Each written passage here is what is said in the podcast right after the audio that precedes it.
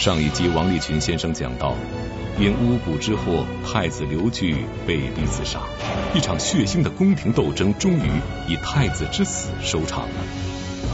事后仗义执言的胡关三老冒死上书为太子喊冤，失去判断的汉武帝此时慢慢开始归于平静，意识到太子之死是个冤案，错杀爱子，这可能是汉武帝晚年。最为痛苦的事件，如何还太子一个清白？一言九鼎的汉武帝会低头认错吗？他将如何为太子善后呢？河南大学王立群教授做客百家讲坛，为您精彩讲述王立群读史记《汉武帝之临终托孤》。怎么样为太子的冤案做善后？而善后的前提是汉武帝内心的追悔，而这个追悔呢，我们上一集已经讲到过，胡关三老在给他上书的时候，他已经意识到了，但是那个时候汉武帝一是缺乏勇气，二他是转不过来弯子，一下子转不过来，由认定太子谋反到认定太子被冤杀，他这个弯转不过来。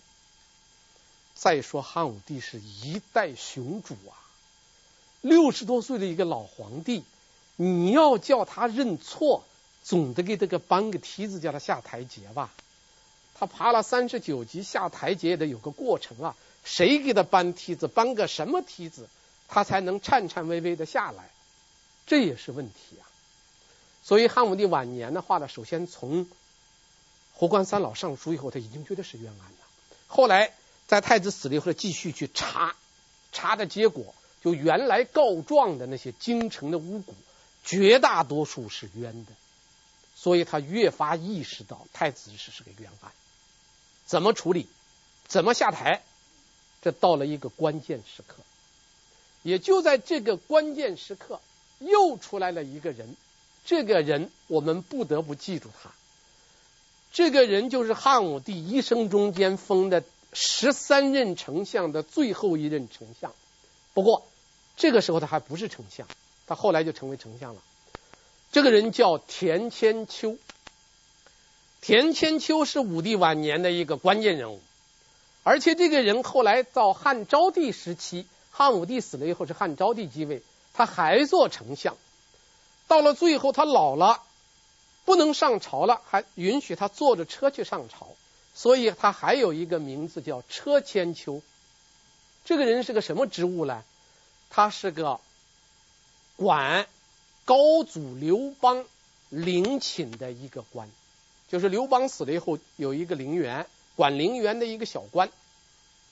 而这一个高陵寝田千秋给汉武帝写了第二道关键性的奏章。这个奏章呢很短。子弄父兵，罪当斥。天子之子，过误杀人，当何罪哉？臣常梦见以白头翁教臣言。就是田千秋上书讲了三个问题。他说：第一，太子谋反要我看，叫什么事情呢？叫子弄父兵，就是玩弄的弄，弄就是玩，就是儿子拿着父亲的军队玩了一下。这算什么罪呢？罪当斥，打一顿屁股就算了，这不算什么罪。第二，天子之子过误杀人，就是皇帝的儿子犯了错，杀人，错杀人了，你应当判他什么罪啊？判他什么罪啊？换过来说，也就是田千秋认为皇帝的儿子杀错人了，什么罪也不判。这是第二条意见。第三条意见，他说这些话不是我说的，我梦见了一个白头发的老人告诉我的，把这个梦托给我，让我告诉您的。田千秋这个话说的太妙了，田千秋这个话的要害是两点，第一点是怎么看待太子谋反，第二点是说这不是我说的。是一个白头老人托梦给我，我把这个梦说给你。这两点都非常巧妙。我们先说第一点，在田千秋看来，太子谋反不过就是儿子把父亲的兵抓过来，自己玩了一番不算罪，顶多打一顿就行了。这是用平民视角，用我们平常家务事儿这个观点，老百姓的观点来看待皇家的事情。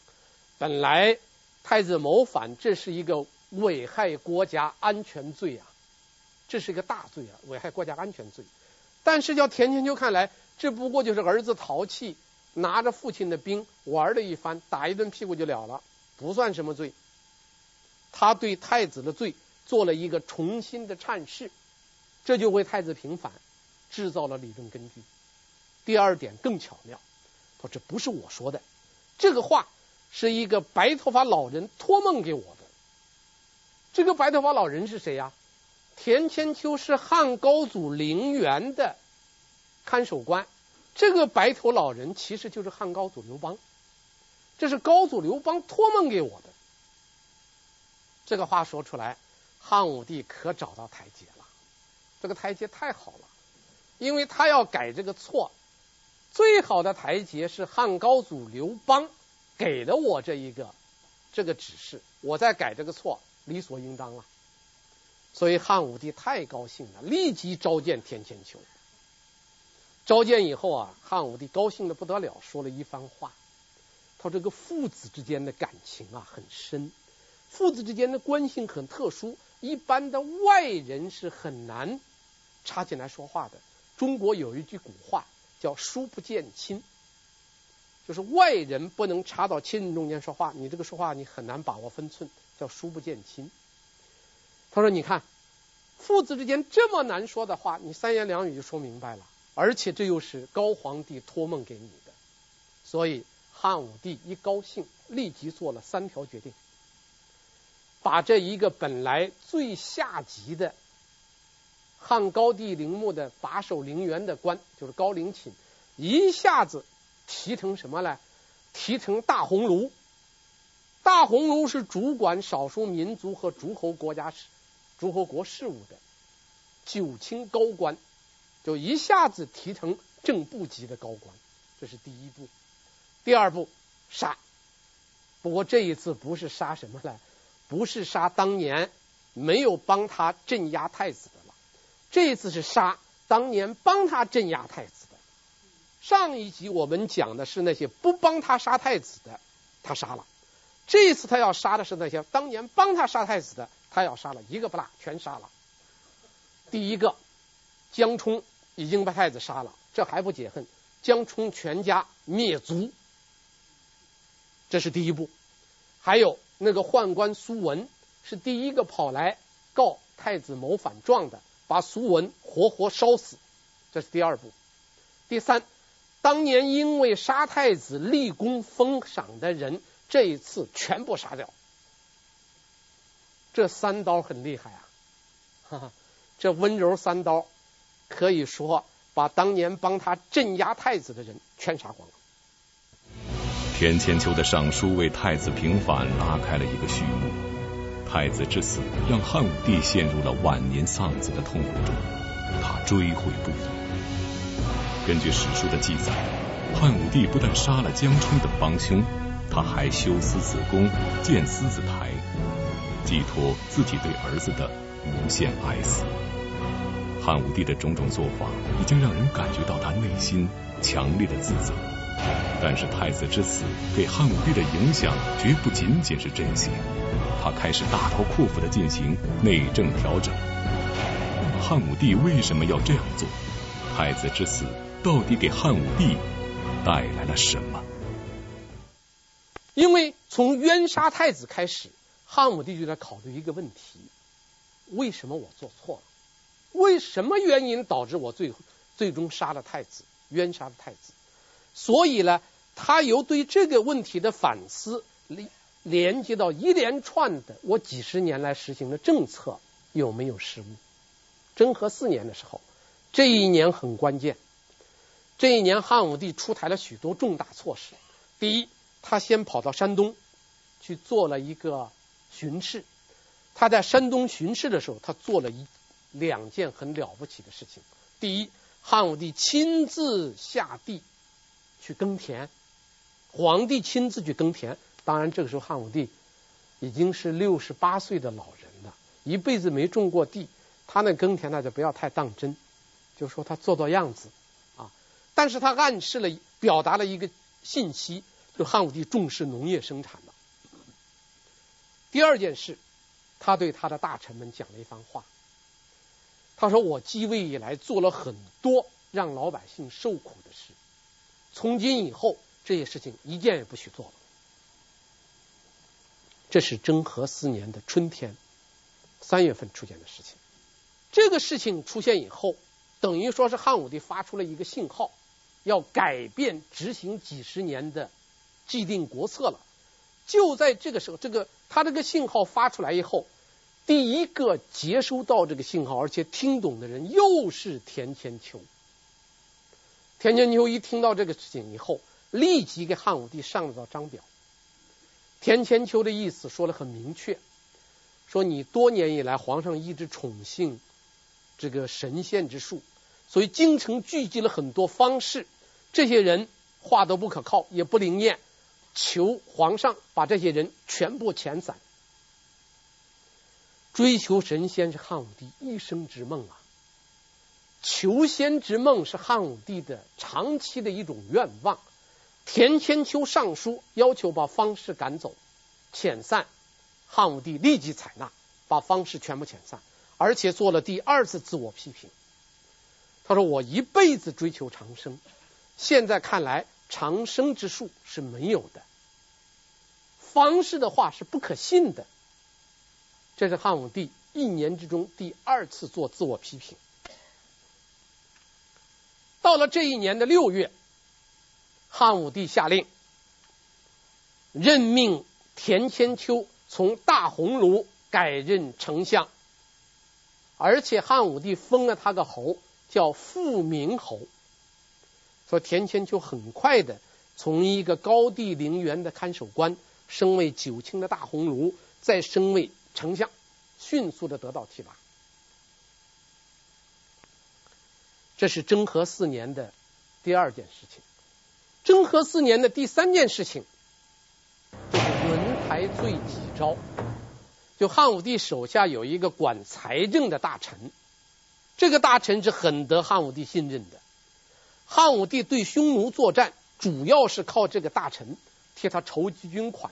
这个大臣给皇帝上了个奏章，要求在新疆的轮台，就今天新疆的轮台县驻守军队屯垦，就是一边驻兵一边来守卫边疆。汉武帝看到这个以后，首先是否决了这个屯垦的上书，而且下了一道诏书。这道诏书叫“罪己诏”，因为这是为轮台垦书来写的，所以在历史上这就是鼎鼎大名的轮台罪己诏。在轮台罪己诏中间，汉武帝主要讲了这么几点：第一，不允许在轮台驻兵；第二，我这一生中间做了很多让老百姓受苦的事，今后。凡是劳民伤财的事，一律不许做。最后一点，要采取各种措施恢复生产。这个轮胎罪己诏很不容易啊！一个皇帝，一个六十多岁的老皇帝，他能够公开的下诏承认自己的错误，改变国策，不再顾及面子，这是非常不容易的。所以司马光在《资治通鉴》中间评论汉武帝的时候，曾经说过：“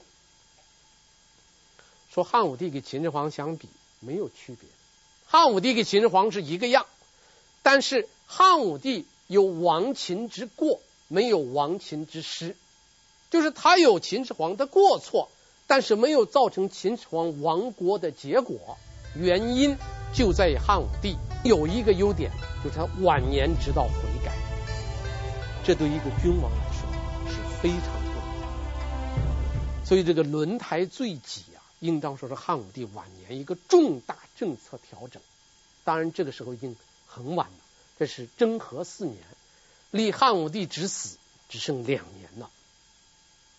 所以这个时候，汉武帝算是彻底结束了所有的对外的战争。我们可以说，他是一心一意搞建设，殚精竭虑谋发展，一心一意的要搞经济建设了，不再对外打仗了。所以轮台罪己是汉武帝一生一大手笔，一代明主。他的伟大之处就在于他能够承认自己的错误。公开的认错，公开的改过，这是一般的昏庸之主做不到的。您现在收看的是《百家讲坛》栏目。玄奘在那烂陀寺学习五年之后，又开始到印度各地游历，一晃离开祖国十几年，玄奘的思乡之情越来越浓。就在他决定马上东归回国之时，做了一个奇怪的梦。梦见自己的母校那烂陀寺一片荒芜，僧侣全无。这个梦预示了什么呢？此时的玄奘又该怎么办呢？请继续收看复旦大学钱文忠教授讲《玄奘西游记》，何去何从？智联招聘提醒您，百家讲坛稍后的节目更精彩。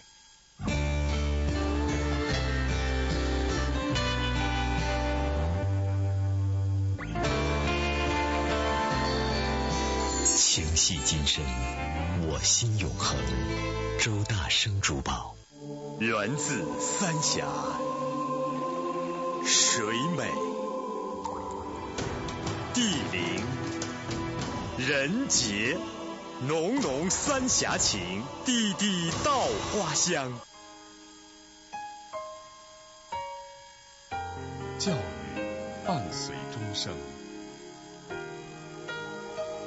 科学改变生活，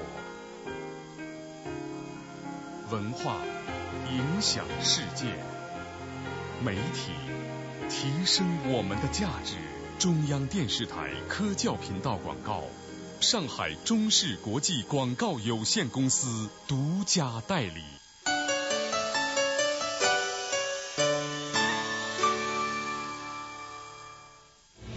唯我独尊的汉武帝公开向天下人昭告自己的过失，这是当皇帝的很难做到的。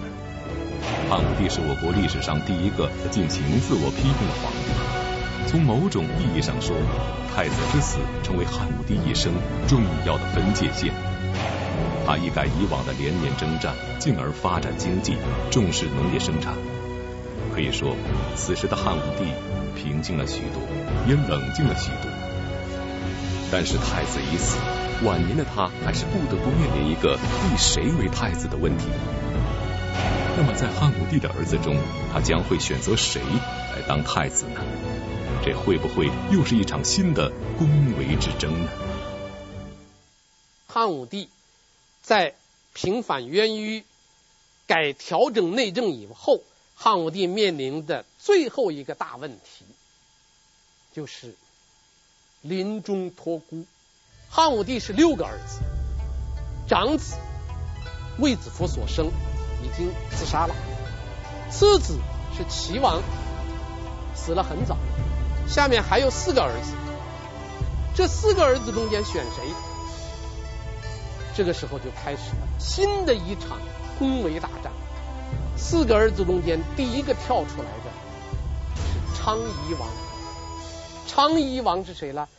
昌邑王是汉武帝晚年非常宠幸的李夫人的。李夫人是汉武帝的爱妃呀、啊，死得很早。李夫人是个很聪明的人。李夫人临死，就是她病重的时候，汉武帝几次去看望她。这个李夫人用被子盖着脸，不让她汉武帝看她的脸。汉武帝非常遗憾，几次想看，李夫人不让他看。所以后来汉武帝一直非常怀念这个李夫人。后来就有有人就问李夫人说：“为什么皇上来看你，你不让他看你的脸呢？”他说：“我现在害病以后，我这个面容变化很大。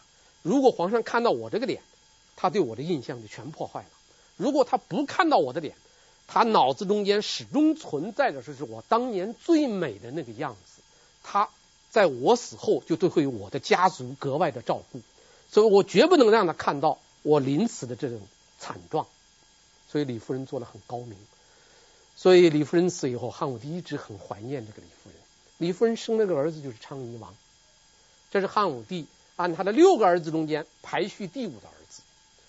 昌邑王他的母亲是李夫人，而李夫人有两个哥哥，都因为他这个妹妹得到宠幸了。一个是二师将军李广利，这是汉武帝三员对兄作战的大将，卫青、霍去病和李广利三个人。卫青、霍去病虽然是外戚，但是都有军事奇才。李广利也有外戚的身份，但是李广利完全是个庸才，不具备卫青、霍去病那种军事天才。所以李广利在一次出征的时候，这一年是征和三年，因为这时候匈奴入侵，汉武帝就派李广利出兵。李广利在出兵的时候和丞相，就是我们。上一集讲到的丞相刘屈毛，两个人有一番对话，这牵扯是什么关系呢？首先，我们要说明，李广利二师将军李广利跟丞相刘屈毛两个人是儿女亲家，儿女亲家，他俩的关系非常近，是亲家。而昌邑王呢，是李广利妹妹的儿子，也就是他的外甥，是他亲外甥。所以李广利在出兵的时候。丞相来送给他送行，他就给丞相说：“你想办法做工作，让昌邑王继位做太子。昌邑王一继位做太子，李广利就是未来的皇上的舅舅。那么刘屈毛给这个李广利是儿女亲家，也是个受益者。两个人就密谋了，说了一番话。但是事情做的不机密，这个话被人听到了，马上报告给汉武帝。”大臣们在私下里议论，立谁为君主，在封建社会这是谋逆之罪，是杀头罪。所以事情一发作，那么汉武帝立即就把丞相刘屈毛给抓了。抓了刘屈毛以后，一审查，刘屈毛的妻子还有巫蛊，那这事情就更大了。所以丞相刘屈毛和他的妻子，包括他家人，全部被杀。杀过以后。又牵涉到李广利，结果的话呢，把李广利的妻子孩子也全杀了。而杀李广利的家属的时候，李广利还带兵在外边。结果李广利听说自己的妻子孩子被杀，他想急于立功来求得宠幸，结果他贸然进兵，加上内讧，李广利兵败投降。晚年这次李广利算是投降匈奴了。这件事情结束以后，昌邑王淘汰出局，绝不可能再立昌邑王了。啊，你想想，昌邑王的母亲是早死了，他舅舅投降匈奴了，昌邑王绝对不可能再立了。第一个儿子被淘汰，第二个被淘汰的燕王，燕王叫做自取其辱，老大太子死，老二死，排行第三的是燕王。所以燕王就想着怎么轮也该着轮着我这一个年长的了，立嫡立长嘛，我既是嫡又是长，他就想好事了。他怎么办呢？他在后元元年，就是汉武帝临死，汉武帝是后元二年死的。后元元年，这个燕王突然间给皇帝写了封信，他说：“我要求到皇宫中间去做一个侍从，就是他不再做诸侯王。”他要求进京，在汉武帝身边做侍从，这个意思再明白不过了。什么意思啊？等着接班呐！你在外面没有机会，再等着接班呢。汉武帝一看，因为这个燕王，汉武帝本来就觉得他不是一个做皇帝的料，这个人为非作歹，太做了坏事太多了。要让他当了皇帝，一定是暴君。所以汉武帝把那个送信的使者给杀了。然后就查这个昌邑王，呃，查这个燕王的事儿，一查出来他还窝赃逃犯。汉武帝一怒之下，不但没有让他进宫，把他臭骂了一顿，还削了他几个县。你诸侯国有好几个县的，削了几个县，所以我们叫这个燕王是自取其辱啊。本来想进宫了，结果使者也杀了，县也被这个被削了，地也被削了，还被臭骂了一顿，完了。第二个皇子又淘汰出局。第三个是广陵王，广陵王比那个燕王还要坏，平时干尽了坏事儿，但是汉武帝对这个不孝之子呢不想杀，而广陵王也觉得自己当太子没戏，所以他就自动放弃了，啊，不再去争了，这个也出局了。这样一来，只剩下第六个皇子了，也就是汉武帝晚年得的这个皇子。这个皇子他的得到 有一个离奇的故事，就是勾弋夫人的故事。汉武帝晚年 走到一个地方，有人告诉了这地方有一个奇女子，然后他就把这个奇女子找过来，然后这个女孩从生下来一直到汉武帝召见她，这女孩这个手都是弯着，不会伸开，然后汉武帝的一掰，她的手就伸开了，所以汉武帝的立即被她的美貌所倾倒。这个时候汉武帝多大的时候呢？汉武帝是六十一岁，碰到这个十几岁的少女，一下子就爱上她了，就把她娶了。结果这个汉武帝的六十一岁娶了这个十几岁的勾弋夫人，生了一个儿子，就是勾弋子。汉武帝很喜欢这个儿子，汉武帝就觉得他这个儿子很好。剩余的四个儿子中间，就这个儿子好，他想立，想立这个儿子。他觉得这个儿子呢，身材魁梧，很聪明，心里头特别喜欢他，想立他，但是多大呢？这个儿子太小了，七岁。您现在收看的是《百家讲坛》栏目，一部史家绝唱，一曲无韵离骚，它是二十四史之首，它是一部百科全书。记录了中华民族近三千年的历史画卷。二零零七年，王立群将从一代帝王汉武帝入手，用人物讲述历史，以故事展现人性。每周六周日带您一起读《史记》，有热情，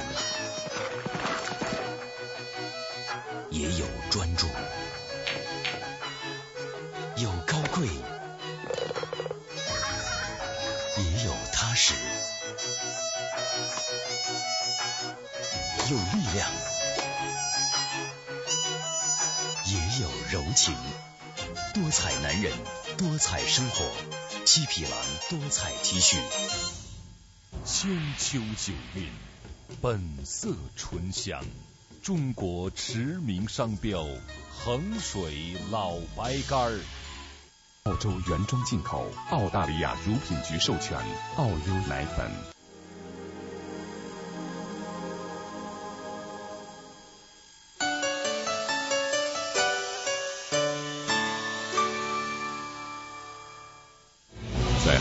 几个儿子中，幼子刘弗陵深得汉武帝的喜爱，可以说立他为太子没有任何悬念。但是，一个柔弱的肩膀怎能堪负国家的重任？历史上不乏有少主执政、大权旁落的例子，而汉武帝已经一天天接近生命的终点，容他思考的时间已经不多了。如何解决这个问题？怎样做才能让自己的江山更好的延续呢？汉武帝已经知道自己的身体状况是一年不如一年呐。说这个人到老的时候，大概有这么几个阶段。第一个阶段叫一年不如一年。第二个阶段叫一月不如一月，最后一个阶段叫一天不如一天，这是很可怕的啊，很可怕的。和我同龄人呢，大概都有这个体会。我们现在还是一年不如一年啊。汉武帝晚年就有这种感觉了，找到感觉他就觉得得赶快立，但是立这个儿子必须得找一个辅佐他的人。所以他就在他身边的大臣中间选的，选来选去，他相中了一个人。这个人是霍去病同父异母的弟弟，叫霍光。这个霍光从十几岁就在汉武帝身边服侍汉武帝，跟着汉武帝二十多年。就我们可以算一下，十几岁跟着汉武帝，跟了他二十多年，这个年龄应当是在四十岁左右，是吧？霍光这个人。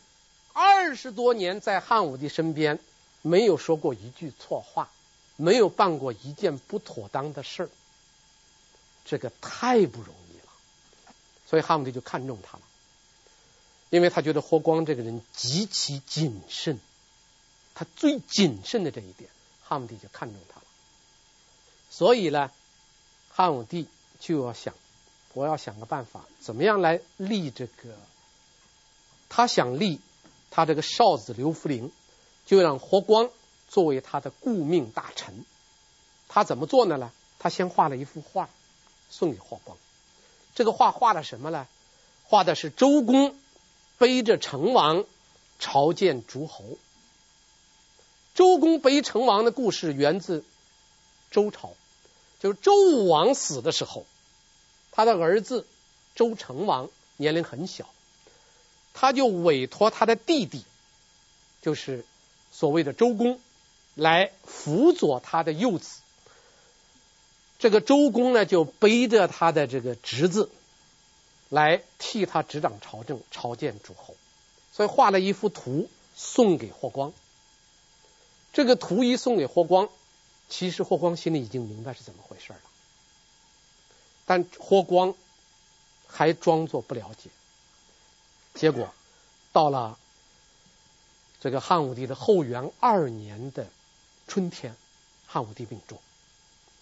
汉武帝是个很很敏感的人，就是在他临死前两天，他下诏，他把霍光这些人叫到身边，他就已经病得很重了。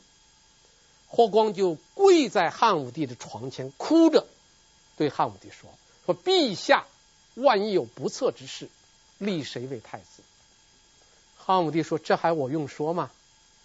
立我的小儿子刘弗陵，你来做周公辅佐他。”然后汉武帝当天就下诏，立少子刘弗陵为太子，立了霍光、金密迪、上官桀、桑弘羊，立了四个顾命大臣。汉武帝为了立他这个小儿子。他还做了一件让我们今天看来非常残忍的事情，就是杀刘弗陵的母亲勾弋夫人。因为他立他这个小儿子，说他小儿子八岁，勾弋夫人多大了？二十多岁。汉武帝有一天就借这个机会，厉声的呵斥、责备勾弋夫人。勾弋夫人吓得把那个首饰也去了，跪到地下求饶。汉武帝不依不饶，立即让武士把他拖走。这勾弋夫人走的时候很凄惨，一边被拖着，一边还不断的回着头看汉武帝，希望汉武帝能够饶恕他。汉武帝是高声喊着：“你必须死！”最后把勾弋夫人拖下去，立即处死。啊，这个事情过后啊，很多人不理解，很多人不理解这个事情。所以过了几天，过了一段时间以后呢，汉武帝就问他身边的侍从说：“你们怎么看这件事情啊？”他身边的侍从们呢，就壮了壮胆子说了：“马上要立他的儿子的，为什么杀他母亲？”汉武帝说：“你们这些人是俗人，你们不懂。看看我们这个古代的历史，有多少国家的内乱是怎么产生的呢？都是因为。”主少母壮，皇帝很小，母亲很大。如果立了勾弋子，八岁的勾弋子立了皇，立为皇帝的话，他的皇太后才二十多岁，要一个二十多岁的皇太后守寡终生，有悖人性，他也守不住，必然会产生淫乱之事。那就是按我们今天说，等于是要给汉武帝戴个什么帽子啊。这是汉武帝不能容忍的，所以汉武帝说，一定要杀掉他，不能让他存在。而且汉武帝还下了一道命令：所有为他生过孩子的，不论是生儿子生女儿的，所有为他生过的嫔妃，一律处死。我们今天看来，汉武帝这件事情确实做得很残忍。在这件事情以后，他后面还隐藏了一个。汉武帝没有说得出口的理由，为什么要杀勾弋夫人？其实汉武帝只说了一个理由，怕年轻的皇太后出现绯闻，这是他说了一个理由。还有一个原因是汉武帝没有说出来的，因为霍光作为首席顾命大臣，他再稳健、再有能力，他也是个臣，他是个臣子。而勾弋夫人如果活着，她再年轻，她也是皇太后。如果说勾弋夫人给霍光相比的话，一个是君，一个是臣，霍光的执政的权力。执政的能力会大打折扣。为了让霍光能够行使自己的顾命的权利，不能让勾弋夫人存在。因为勾弋夫人存在有两种可能性：第一，勾弋夫人干政；假如太后干政，那么勾弋夫人就可能成为霍光的政敌。勾弋夫人如果将来给霍光两个人干上了，你说说这个霍光怎么去辅政？所以，除掉勾弋夫人，等于是提前扫清了霍光固政行使权力的一道障碍。这是汉武帝说不出口的一个理由。还有一种可能性，就是勾弋夫人不干政。勾弋夫人假如说她不去干政，那怎么办呢？那些反对霍光的大臣就会跑到皇太后那儿去，打着皇太后的旗号。就会在皇太后的身边结成一个反霍光的政治中心。为了避免这种乱政的情况出现，必须要保证一个中心。所以汉武帝在这之前提前处理掉勾弋夫人。而且我们这样讲的话呢，就是汉武帝在处理这个问题中间的话呢，确实有他的有道理的一面。但是反过来，我们替勾弋夫人想，太亏了。二十多岁，儿子要当皇帝了，自己就得死，太残忍，没有办法。但这也是历史中间这个很难处理的一些事情啊，就这些事情是非常难处理的。作为汉武帝来说，他当时没有一个健全的政治制度，能够保证他的政权平稳过渡。所以他不得不采取这种非常残忍的做法，而且这个做法去母存子的这种做法，汉武帝发明以后，被后来好好多皇帝所效法，后来人们都仿照这个办法去做，一直延续到魏晋南北朝。到了魏晋南北朝，才把这种不合理的、残忍的、极不人道的这个制度给废除掉。所以汉武帝在这个问题，这个解决除君之位的问题上。他也是费了很多脑子，最终算是把这个问题给解决了。他死了，政权平稳的过渡到他八岁的儿子的手里边。他的儿子就是后来鼎鼎大名的汉昭帝。这样一来，汉武帝就走完了他七十年的人生。所以汉武帝死后，人们对汉武帝的评价就很不一致。有人说他是暴君，有人说他是明君。有人说他是千古一帝，也有人说他是千古罪人，所以对汉武帝的评价一直到今天没有一个定论。东说东的，西说西的，甚至意见是完全相左的。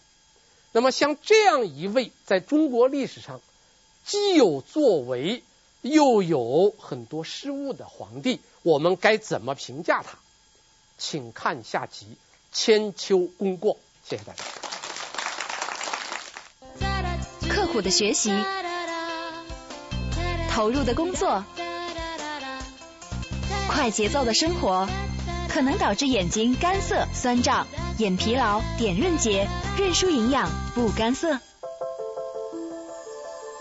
来自大自然的恩宠，甄选天地精华，天生尊贵，经典品味，伊利经典牛奶。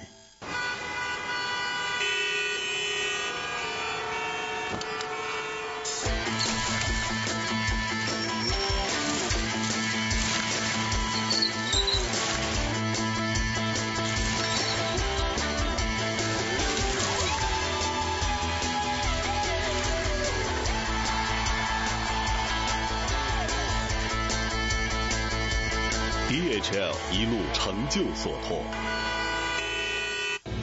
公元前八七年，汉武帝走完他七十年的人生，离开他执政了五十四年的皇帝宝座。在他七十年的人生旅程中，他北伐匈奴，开疆拓土，极大地开阔了中国的版图。他统一文化，独尊儒术，建立了两千年中国封建文化的基础。有人说他穷兵黩武，好大喜功；也有人说他雄才大略，一世英名。褒贬不一，毁誉参半。他到底是一位什么样的君王？我们究竟应该怎样评价汉武帝呢？敬请关注王立群读史记《汉武帝之千秋功过》。